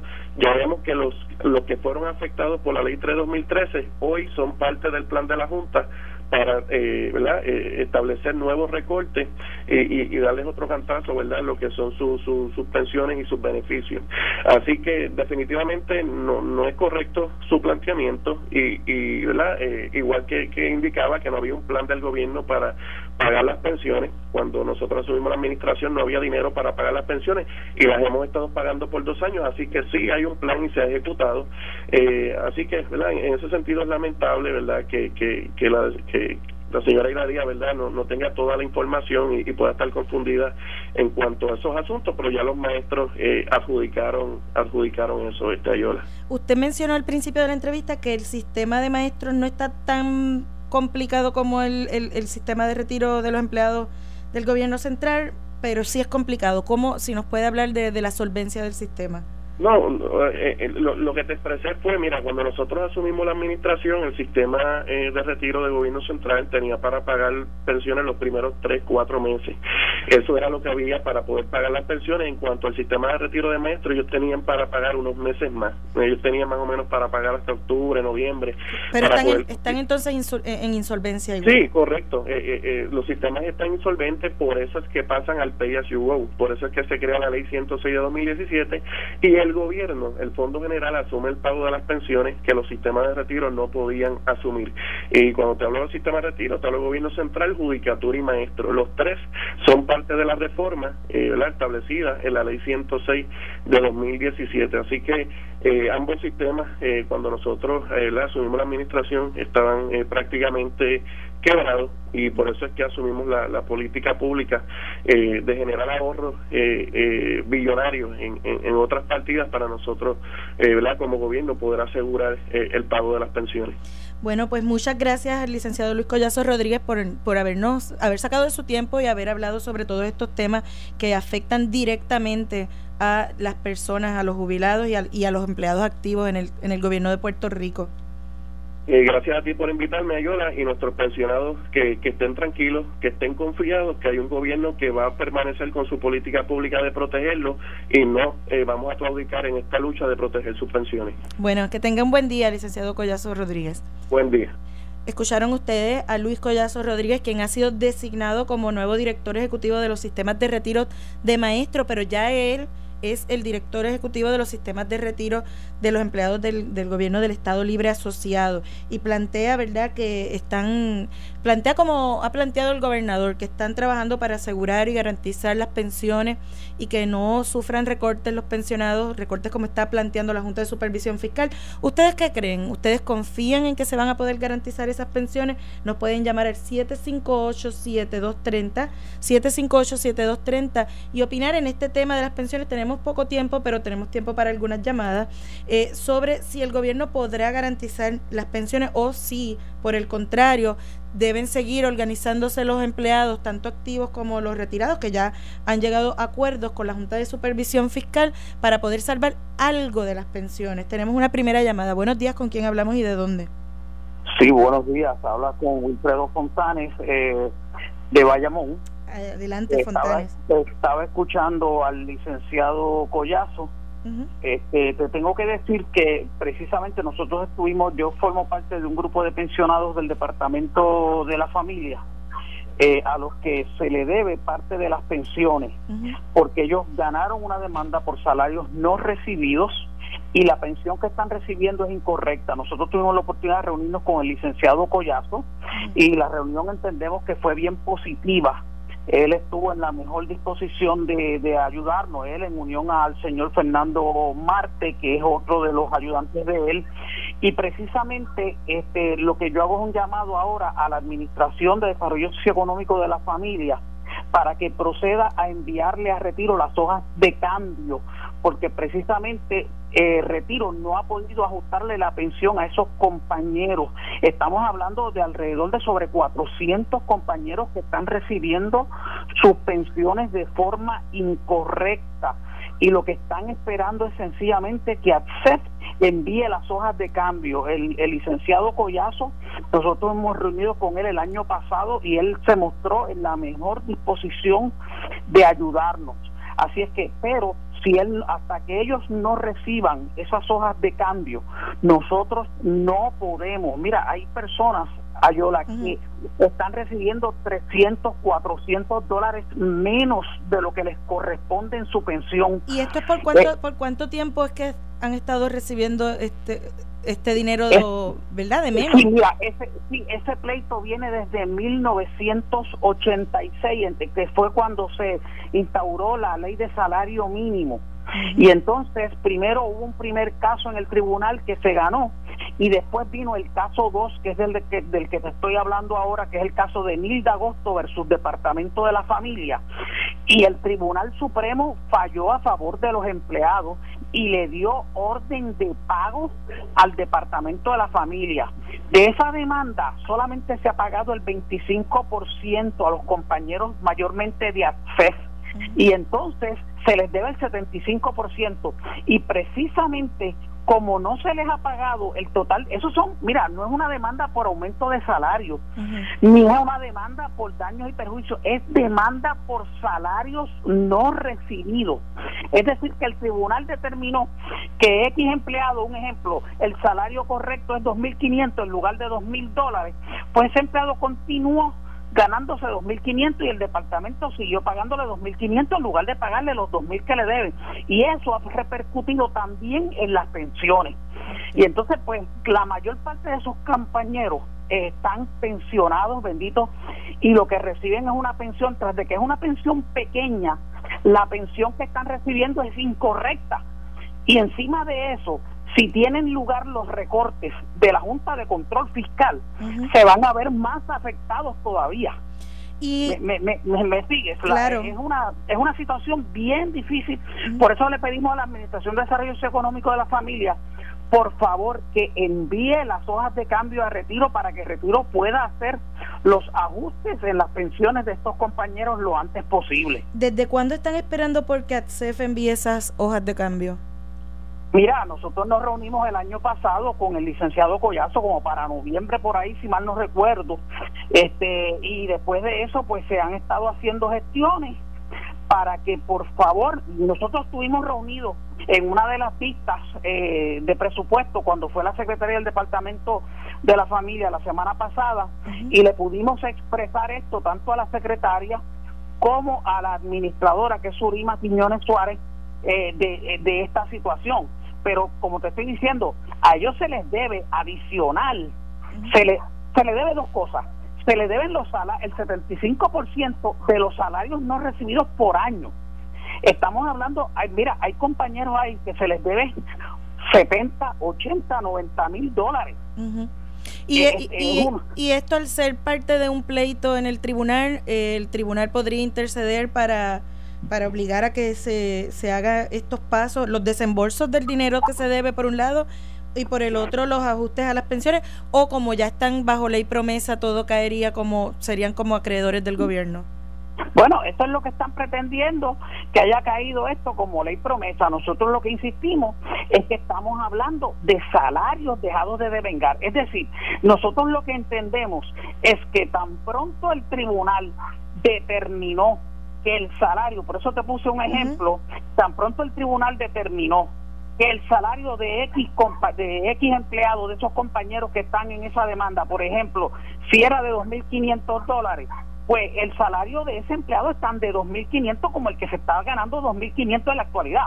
Entonces, a nadie se le ocurriría, por ejemplo, pensar que a un empleado que se esté ganando, para darte un ejemplo, que tu salario correcto sea de 2.500, a nadie se le va a ocurrir decirle, mira, tu salario es de 2.500, te lo voy a bajar a 2.000 dólares, porque es que el departamento tiene que reclutar más personal, porque es que el departamento necesita materiales y formularios, y por lo tanto, por el momento tú te vas a ganar 2.000 pesos. Eso es lo que pasó básicamente con estos compañeros. Esa es la situación que ha ocurrido con estos compañeros. Estos compañeros se siguen ganando un salario incorrecto, es decir, a los que a los que están activos se le actualizó el salario, pero todos los que están retirados, los que están retirados no ellos ellos le deben todo ese dinero. son Entonces, como, son como 400 personas. Más o menos, porque te iba a decir también, tú sabes que el Departamento de la Familia tiene varias administraciones. Tiene la el, el secretariado, tiene asume a los que son del secretariado, a los que son de asume y a los de acuden, se les pagó en su totalidad. La demanda, después fueron a retiro, en retiro le dieron el retroactivo que se les debía y se les ajustó las pensiones. Para que tengan una idea, hubo compañeros que el ajuste de las pensiones llegó hasta 600 dólares. Wow. Y entonces el, problema el ajuste mensual. El problema el problema entonces permanece en ATSEF, ¿correcto? En ATSEF y en ATFAN. En ATFAN, que es donde están los trabajadores sociales, ahí es peor, para que tengan una idea, porque después que se les pagó el 25%, a los, este, a los compañeros de ATSEF les dieron un pago de 3 mil dólares. Bueno, y a este los de no les pagó, no les pagaron nada. Bueno, señor Fontanes, gracias por haberse comunicado con nosotros y plantear esta situación. Esperamos que allá en el Departamento de la Familia, que ya tienen, ¿verdad? Como usted nos indica, hablaron con la secretaria en las vistas de presupuesto, tomen nota y puedan agilizar este proceso. nosotros la tomamos, la, la vimos bien positiva y esperamos que ella ve y eh, te, te, pedimos a ti que como periodista distinguida que eres puedas darle seguimiento a esto porque esto es una injusticia bien grande, bien grande, bien grande que está ocurriendo con estos compañeros. Bueno, estaremos trabajando con el asunto. Muchas gracias, señor Fontanes, que tenga buen día. Escucharon ustedes, eh, ¿verdad? En este proceso de tomar llamadas, el señor Wilfredo Fontanes en representación de empleados retirados del Departamento de la Familia con una situación bien complicada, eh, de unos salarios no que no se pagaron y ahora están impactando las pensiones de sobre de unas 400 personas. Así que esperamos que allá en el Departamento de la Familia estén tomando nota sobre este asunto. Nosotros tenemos que hacer una pausa, pero regresamos en breve acá a En Caliente con la Jovet. Estás escuchando el podcast de En Caliente con Carmen Jovet de Noti1630. Y de regreso ya a esta última media hora de En Caliente con la Jovet. Hoy les acompaña Ayola Virella, editor en jefe del periódico Metro, sustituyendo a Carmen, quien ya, quien ya mañana debe estar de regreso con ustedes eh, recuperada, con más energías que nunca, para discutir los temas noticiosos de cada día. Y hay un tema que quería abrir las líneas telefónicas para que ustedes también eh, me dejen saber su sentir al respecto, que no hemos tocado en el día de hoy, es el tema de Raúl Maldonado. Raúl Maldonado, quien ha estado en el ojo público desde, eh, bueno, desde que se fue de vacaciones en medio del, del proceso de presupuesto y él dice que estaba conectado por Skype, pero llegó entonces la semana pasada y han salido nuevamente todas estas eh, informaciones sobre investigaciones federales en el Departamento de Hacienda eh, y que específicamente han estado mirando contratos de tecnología que se que también estuvieron en la palestra pública en el pasado y que se otorgaron mientras él fue secretario en su primera en su primera estancia en Hacienda. Recuerden que después él se movió a la Fortaleza y pues luego de la salida de Teresita Fuentes y todo el escándalo también que con estos contratos, él vuelve a Hacienda, pero además vuelve como director de gerencia y presupuesto y como el jefe financiero del gobierno de Puerto Rico, es decir, es el SAR económico del gobierno de Puerto Rico.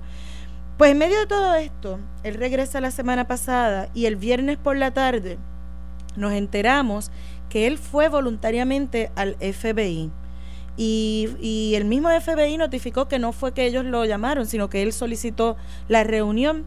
Eh, y todo y él, él, vaya en medio de, como les digo, de las investigaciones de Hacienda por contratos de tecnología, de las investigaciones o indagaciones sobre los contratos de BDO a través de todo el gobierno de Puerto Rico, porque han tenido contratos por todo el gobierno de Puerto Rico y recordemos que cuando, por ejemplo, el escándalo de los vagones en, eh, en, en, la Comisión Estatal de Elecciones, los vagones de ayuda que aparecieron y después aparecieron en otros puntos de la isla, él como secretario de la gobernación ordenó una auditoría y a quién se la ordenó? A BDO. Así que habría como que muchas, muchas situaciones, muchas preguntas que habría que hacerle al secretario, pero el secretario, pues por lo menos aquí en Noti1 no ha dado cara. hemos solicitado entrevista hoy en este programa. Esta misma periodista solicitó a través de diversas eh, personas, sus oficiales de prensa, a través de la fortaleza misma, eh, expresiones o entrevistas con, eh, con Maldonado, porque hay muchas lagunas, muchas dudas y pues no está disponible, sencillamente no está disponible. Pero sí han salido, eh, han circulado expresiones de él donde ahora alega que es víctima de una extorsión, habla de una mafia en el Departamento de Hacienda que él dirige y que va a estar, ¿verdad?, investigando, habla de personas o manzanas podridas que están entrando expedientes contributivos. Ah, y, y, y by the way, ¿verdad? Como la Sherry pone que ah, por esta situación, pues a él se le asignaron escoltas a él y a toda su familia. Todo esto es una movida muy extraña. Eh, en momentos en que está, ¿verdad? Hay muchas investigaciones sobre contratos que son eh, contratos que se otorgaron bajo su mandato y parecería que es una movida preventiva para, eh, para, pues, para, para prevenir un golpe y valga la redundancia, un golpe que pudiese venir. Pero no lo sabemos, no podemos hacerle preguntas porque no, sencillamente no está disponible. ¿Qué usted cree de todas estas movidas de Raúl Maldonado, de haber ido al FBI, de que ahora habla de una mafia dentro del Departamento de Hacienda, de que habla de manzanas podridas que, que entran a los expedientes contributivos de las personas, porque es mucha sombra que se lanza sobre ese departamento que él mismo dirige. Quisiera saber su opinión. Llámenos a través del 758-7230. Ya tenemos la primera llamada. Buenos días, ¿con quién hablamos y de dónde? buenas tardes. Buenos días todavía. Eh, disculpe su nombre. Alberto Rizal de Barceloneta. Don Alberto, adelante. Este, yo eh, voy sobre el tema anterior brevemente. Ajá, dígame. Yo digo que los pensionados que no se dejen llevar por los cantos de sirena del gobierno, que no van a tocar las pensiones, que se van a quedar con la, sin la soga y sin la cabra, que, le, que negocie con la Junta para que eso no ocurra por, lo, por las dichosas políticas públicas de los gobiernos. Es que estamos como estamos, por la botarata de dinero por fines electorales. Gracias a Iroya. Eh, eh, gracias a usted, señor Irizarri. La verdad es que los pensionados están en una coyuntura bien complicada porque es, eh, es como que tomas lo que hay ahora o, o, o bueno, confías en una promesa de futuro. Este, habrá que ver qué sucede. Pero nada, estamos hablando sobre la situación del secretario de Hacienda, Raúl Maldonado. Buenos días, ¿con quién hablamos y de dónde? Con Ángel de Cataña. Ángel, adelante. Mira, joven, en Puerto Rico se ha dado una especie de política bochornosa. El que está en el poder quiere mantener el poder y el que no está en el poder hace cualquier cosa por llegar al poder después de haber dejado un desastre inmenso en este país. Antes de María, después de María son otros 20 pesos. Y vemos que son capaces de, de hacer cualquier cosa por porque yo estoy oyendo hace meses que van van a meter presos a todos los PNP, pero yo no veo que los arrestan. Parece, parecería ya una campaña. Bueno, pues muchas gracias por su llamada, don Alberto. Vamos a tomar la última llamada antes de eh, ir con nuestros invitados. Buenos días, ¿con quién hablamos y de dónde? Buenos días, Vázquez vayamos. Vázquez, adelante. Yo considero que el país no está para que los funcionarios políticos de nuestro país estén bajo corrupción. Vivimos unos momentos tan difíciles en el planeta. cualquier político que se preste para la corrupción hace un acto criminal hacia todo el pueblo de Puerto Rico. Perdón y yo considero que deberían meterlo preso deberían de, enmendar este, la, eh, la, ley de penalidad porque eh, siempre van a haber funcionarios que van a querer meter la mano en el bizcocho mientras lo que se pague sean cinco años de cárcel eso es lo que se debería atender. El gobierno federal debe atender eso ya. Bueno, pues. acaba la corrupción en el país. Pues muchas gracias por muchas gracias por su llamada y bueno, según lo que se ha reportado, la verdad es que están bastante activos los federales, indagando por todos lados, funcionarios del gobierno que han ido al gran jurado. Eh, incluso se habla de que una de las funcionarias fue visitada en su hogar la semana pasada por agentes del FBI y esto es triste tener que reportar año tras año, cuatrienio tras cuatrienio, este tipo de noticias eh, de, que tienen que ver, ¿verdad?, con eh, corrupción pública. Bueno, y vamos a pasar a otro tema eh, ya en la recta final del programa y es el tema de la reforma electoral. Tenemos con nosotros al nuevo comisionado electoral del Partido Popular Democrático, Lynn Orlando eh, Merle Feliciano. Bienvenido. Muchas gracias, buenos días a todos los que escuchan, gracias por esta oportunidad. Aquí estamos a sus órdenes. Y también nos acompaña el comisionado alterno del Partido Popular Democrático, Nelson Rodríguez Vargas. Bienvenido. Muy buenos días a todos los radioescuchas y público presente. Bueno, el tema de la reforma electoral estuvo candente la semana pasada, hubo vistas públicas eh, y eh, se levantó bastante oposición, sobre todo por el Partido Popular Democrático, con distintos planteamientos sobre por qué esta reforma eh, es defectuosa a su, a su juicio. Si pudiesen resumirnos un poco los planteamientos principales. Sí, vamos a intentar resumirlo porque son bastante los puntos, pero aquellos que son más significativos, en primer lugar, es la selección del presidente de la Comisión Estatal de Elecciones.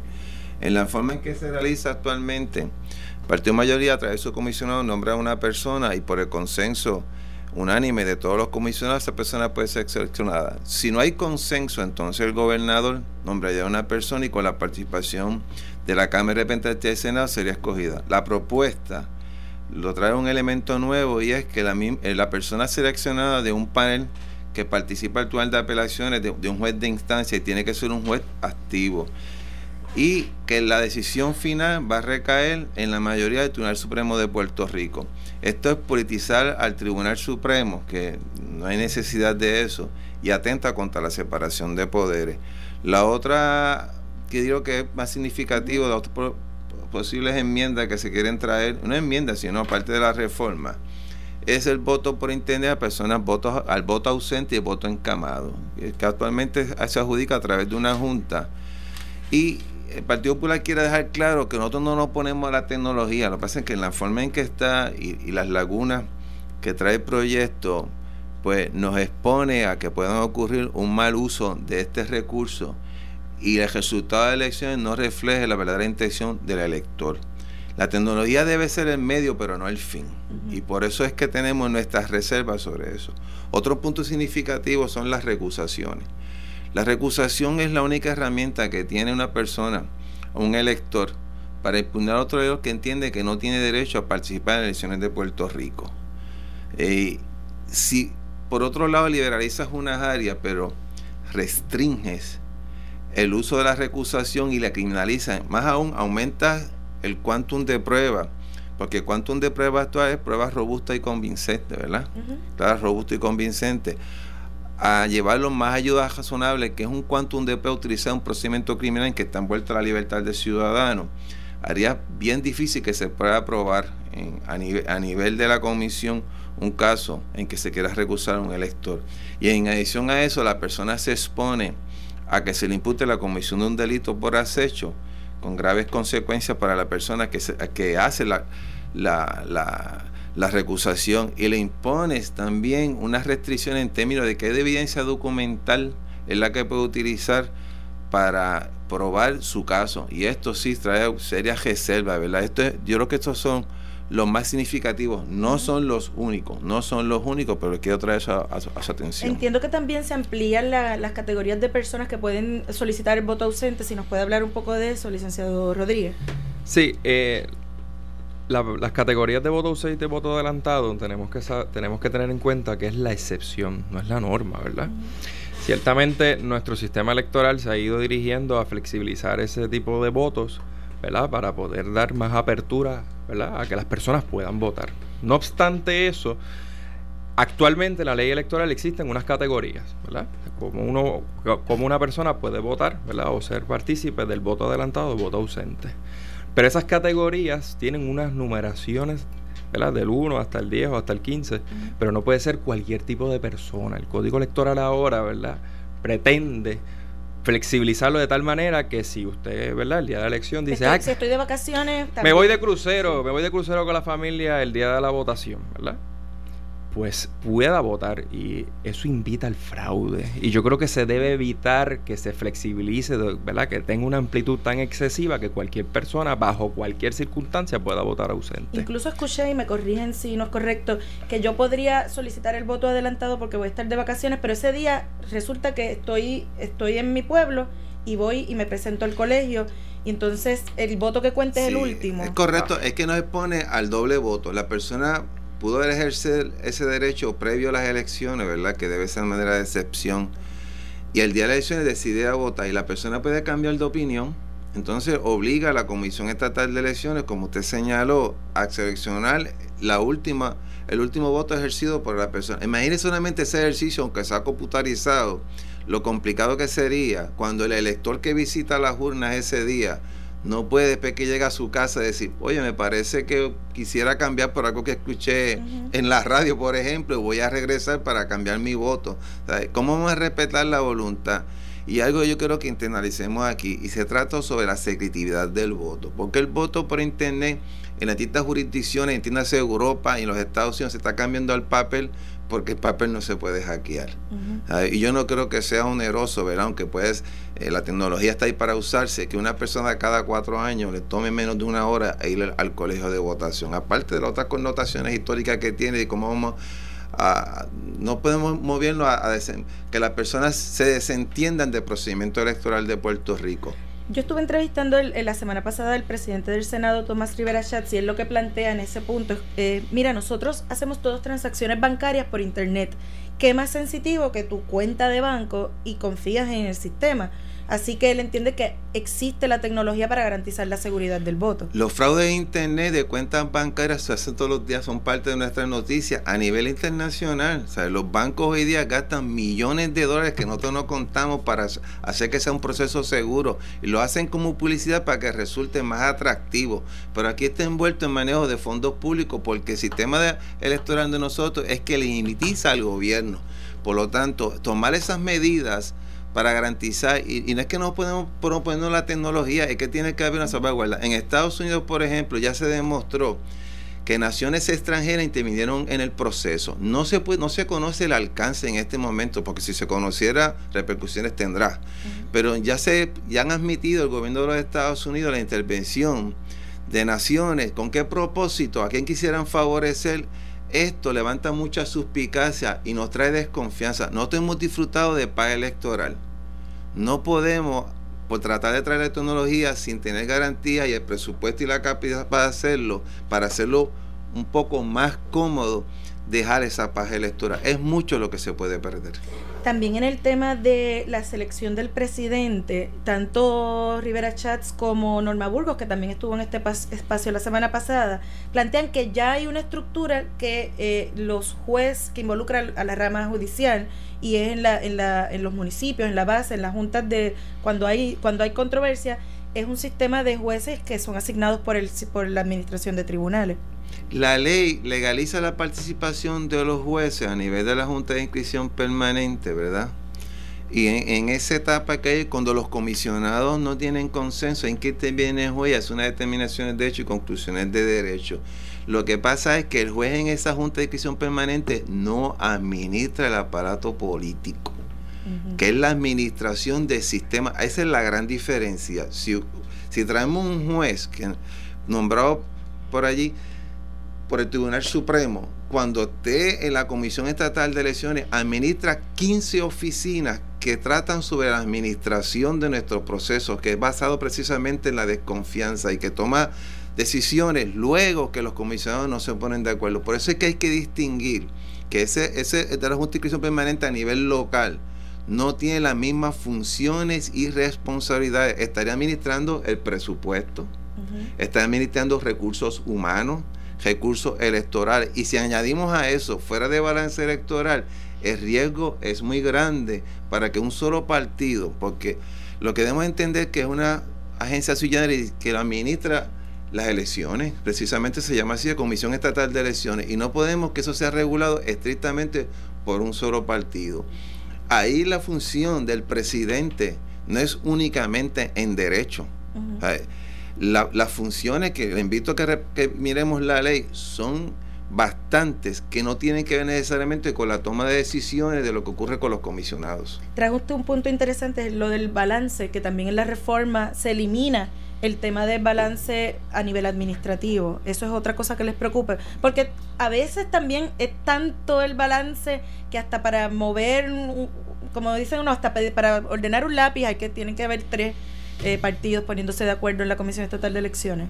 Mire, eh, el balance en la comisión funciona de forma que podamos garantizarle al pueblo que unos nos velamos con los otros. No es llevarlo al absurdo de tener que mover un lápiz y que hayan dos manos de diferentes partidos. Es poder garantizarle al pueblo que dos partidos ¿verdad? diferentes pueden garantizar en que se están haciendo las cosas bien. Y yo creo que eso le ha servido bien al país. Ciertamente pudiésemos que ahorrar ¿verdad? en ciertas áreas, pero ese, esa mutua fiscalización le ha servido bien al país, le ha servido bien a nuestra democracia. Y yo creo que eso es un principio básico y que debemos mantener, no tan solo en la selección del presidente, ¿verdad? sino en cualquier otra de las ramas. El problema con la cuestión del presidente es que se trata de un jefe de agencia, ¿verdad? Aunque es una agencia sui generis, es una agencia, no es un mero presidente de una comisión local, que es lo que están tratando de hacer, equipararlo, hacer una analogía, analogía totalmente muy diferente, ¿verdad? Esperanzados, ya casi se nos acaba el tiempo, pero esperanzados en el hecho de que se haya pospuesto para ver este proyecto hasta la próxima sesión, que haya espacio para, para, para hablarlo y negociarlo. Por supuesto, el consenso invita a eso. Y, yo le hacía la pregunta a los legisladores, esto es un proyecto que si está ausente el consenso, yo le pregunto a ellos si habría algún cambio de poder de gobierno. Sencillamente la contestación fue que no. Y tenemos que resistir la tentación de, de, hacer estos cambios en las reformas electorales sin consenso, porque el tiempo nos ha dicho que nos persigue y nos cobra después más tarde. Por eso es que yo veo muy bien que este ejercicio de ganar un poco más de tiempo para ver si logramos el consenso en algunas áreas. Yo estoy seguro que sí, hay aspectos positivos de la reforma que yo creo que no, hay diferencias, pero hay unos que son bien sensitivos, que yo creo que eh, amerita que participe todo todos los sectores políticos del país del mismo. Bueno, y hablando de tiempo, el tiempo nos ha traicionado. Eh, esto es un tema que hay mucha tela para cortar, así que supongo que Carmen los estará invitando próximamente para abundar sobre, sobre el mismo. A cuando gusten. Muchas gracias y bueno, y que tengan buenas tardes. Ustedes, amigos Radio Escuchas, sigan conectados y sintonizados aquí en Noti 1630 y mañana esperen a Carmen que va a estar con todos ustedes. Esto fue el podcast de En Caliente con Carmen Jovet de Noti 1630. Dale play a tu podcast favorito a través de Apple Podcasts, Spotify, Google Podcasts, Stitcher y notiuno.com.